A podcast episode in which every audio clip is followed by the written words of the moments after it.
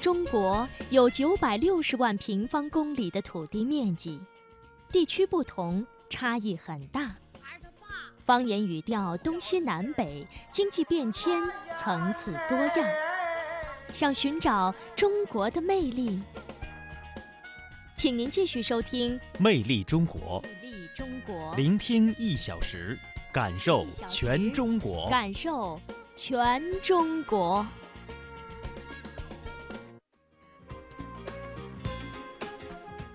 好的，魅力中国，欢迎大家的持续锁定收听。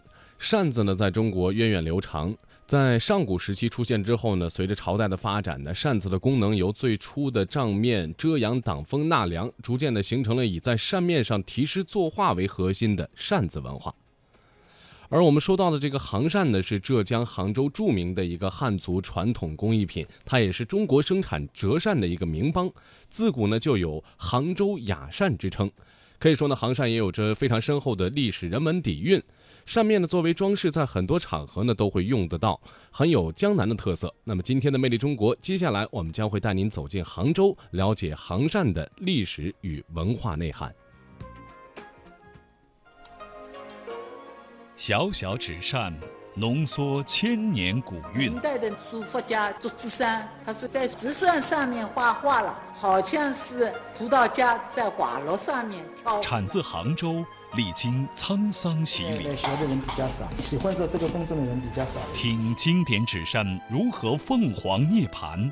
品传统文化是否耐人寻味？现在流传下来有很多我们古老的知名度的绘画，这个是永远传下来。本期《魅力中国》与您手执薄薄纸扇，感受厚厚内涵。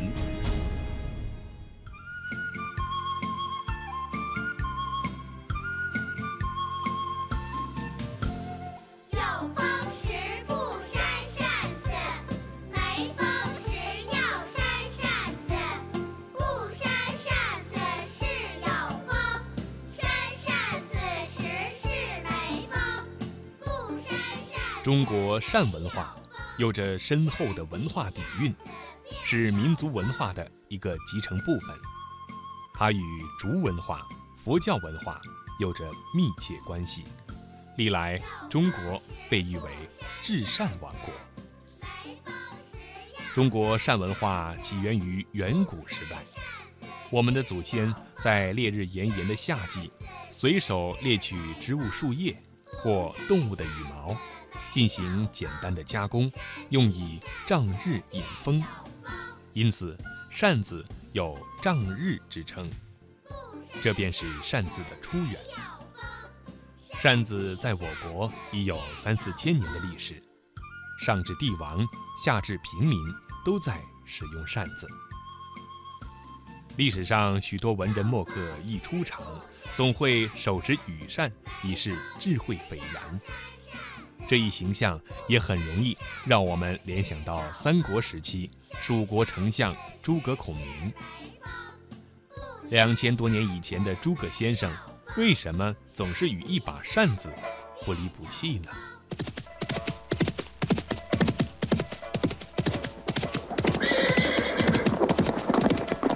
诸葛先生，哦，这不是公瑾兄吗？正是，正是。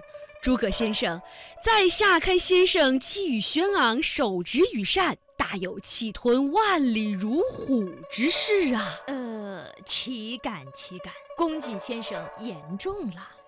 诸葛先生上知天文，下知地理，赤壁一战借来东风，助我吴蜀联盟，打破曹兵。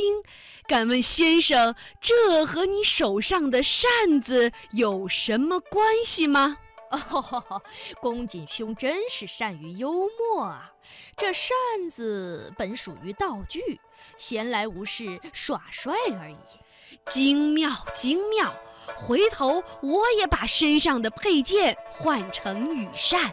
哦，当然了，呃，除此之外，如今天下大乱，局势紧迫，扇扇扇子嘛，也能让我冷静。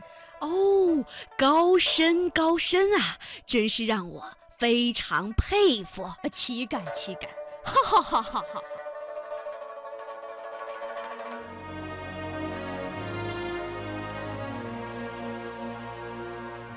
通过上面这则演绎出来的情景，我们也不难发现，文人随身带一把扇子，既是身份的象征，同时也是当时的一种社会潮流。扇子就是智慧和文化的一种物象。杭州王兴记扇子是中国最负盛名的传统名牌扇子，曾作为进贡皇室的贡品，冠以“贡扇”之誉。王兴记扇子与丝绸、龙井茶齐名，被誉为杭州三绝而名扬天下。历来还被书画名家们题字作画，被国家博物馆收藏，被国家领导人作为国礼馈赠，被国外客商。称为“东方瑰宝”争销而远渡重洋。在一次展销会上，王兴记总经理孙亚青向客人介绍起了杭州纸扇。这个都是用那个温火给它烙出来的，就是刚才那边有一个人在烙花的，待会可以看一下，在烙花烙。一把扇子要完成的话，它最起码要做到三十多道工序。每一道工序都是要工艺人员，他要学很多年、十几年以后才能拉到这种细的程度。因为它的图案，整一幅图案它是栩栩如生的，跟一幅仕女。像这一类扇子呢，就是我们江南的一个特色的一个黑纸扇。据《杭州府志》记载，苏东坡在杭州时常常亲自断案。一日。有人告一家扇子铺欠钱不还，把被告叫来询问。那扇子铺老板说：“不是不还钱，实在是因为这天气久雨转寒，扇子卖不出去了。”苏东坡听了，让他回去拿二十把扇子来，就在大堂上用判事笔随意在扇子上做行草或枯木竹石，然后交与扇铺老板。早有人将此事传了出去，扇子铺老板刚一出门，就有人来买他的扇子了。一转眼的功夫，扇子就全部卖光了，于是还了债主的欠款。杭州纸扇研究者毛卫东：苏东坡在杭州做知府的时候了，他在院子里面，呃，在那个与一本与一些朋友啊，呃，在那个就作诗作画。啊，诗友啊，在作诗作画，这时候啊，那个铜鼓就那个各个衙门的鼓啊响起来了。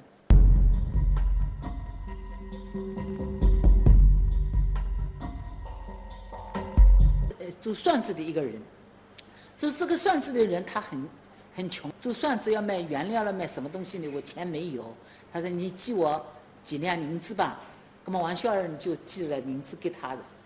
到了冬天以后你还没还，他说我把这个钱呢给老母亲治病了，跟苏东坡就讲了，他说你把家里的扇子拿过来，啊，拿二十把扇子来，拿了二十把扇子以后呢，苏东坡呢就给他画，画好了以后啊，他说你把那个扇子拿出去，我这一把扇子，他说就有五十两银子好卖了。后来呢，他走出衙门就叫了好多人拥过来了，一开始苏东坡画的扇子一抢而空了。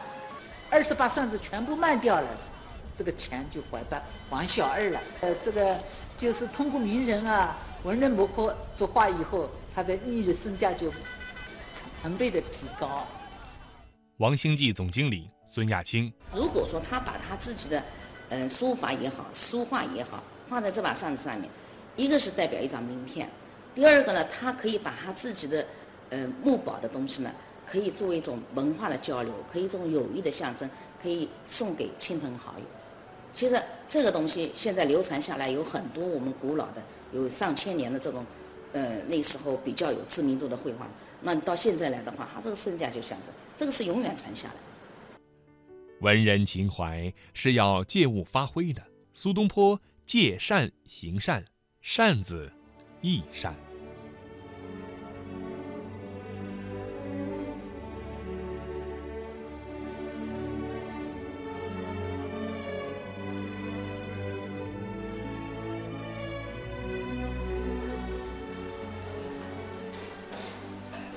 在当今的艺术品收藏和拍卖市场上，古今精美的扇面作品都备受追捧。几百年来，扇面绘画已经成为一个专业行当。由于扇面绘画需要具备非常高的工艺和艺术水准，那些自身承载着历史和艺术价值的扇面作品，自然价格不菲。呃，画在扇面上，要不能打草稿，就要你实际画上去。实际画上去的话呢，就是要看你的水平高不高了。你水平不高的话了，你一下子画不上去的。本身那个扇子啊，它有折杆的了，一折杆有七高八低的了。所以那个明代的那个书法家叫祝枝山，祝枝山他他不是讲的嘛？他说的在扇直扇上面画画了，好像是一个胡道家在瓦楼上面挑胡了。小小纸扇，浓缩千年古韵。明代的书法家祝枝山，他说在纸扇上面画画了，好像是葡萄架在瓦楼上面。产自杭州。历经沧桑洗礼，来学的人比较少，喜欢做这个工作的人比较少。听经典纸扇如何凤凰涅槃，品传统文化是否耐人寻味。现在流传下来有很多我们古老的知名度的绘画，这个是永远传下。本期《魅力中国非遗系列》与您手执薄薄纸扇，感受厚厚内涵。黑纸扇以试之涂扇面。色泽乌黑，经久耐用。黑纸扇不仅要制作扇骨，还要经过弧面、折面、上色、砂磨、整理等八十六道工序。它的扉面要用质地绵韧的纯桑皮纸做原料，两面还要涂刷几层饰漆。涂刷扇面的饰漆要用力搅拌，搅拌后提至二尺高。漆液下垂成丝而不断，颜色乌黑而透亮时才合用。经过这一系列精湛的工艺创作，使黑纸扇具有雨淋不透、日晒不翘、经久耐用的特点，既可消暑纳凉，又可遮日避雨。制扇师傅潘春年。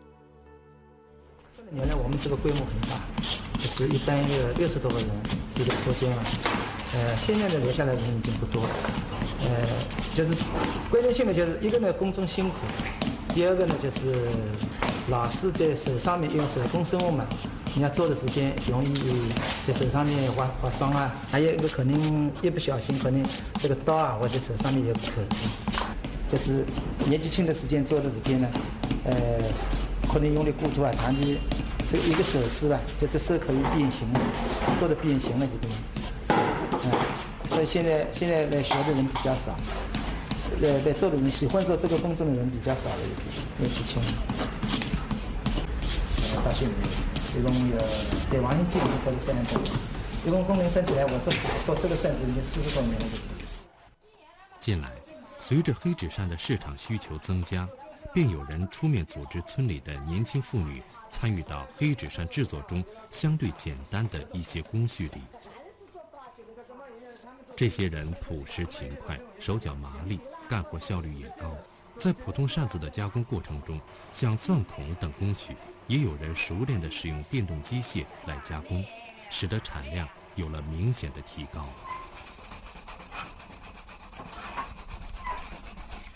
哎，这一个扇子，大概这样磨的话，一个扇子可能要花到半个小时。这个草呢是木屐草，就是，呃，这个是其中的中药里面的一味中药。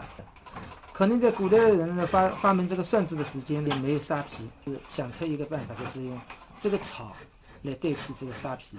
这上面你看呢，这有一条一条的，这比较有毛刺一样的，那么打磨起来也比较光滑。那你看呢？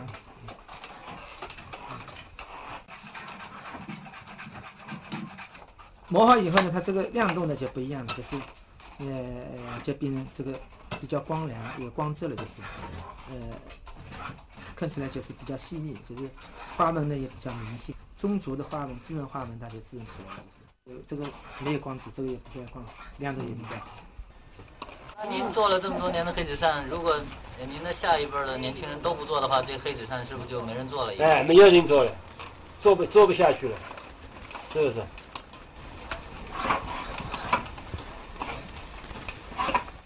扇子附加上文化。显出了它强大的生命力。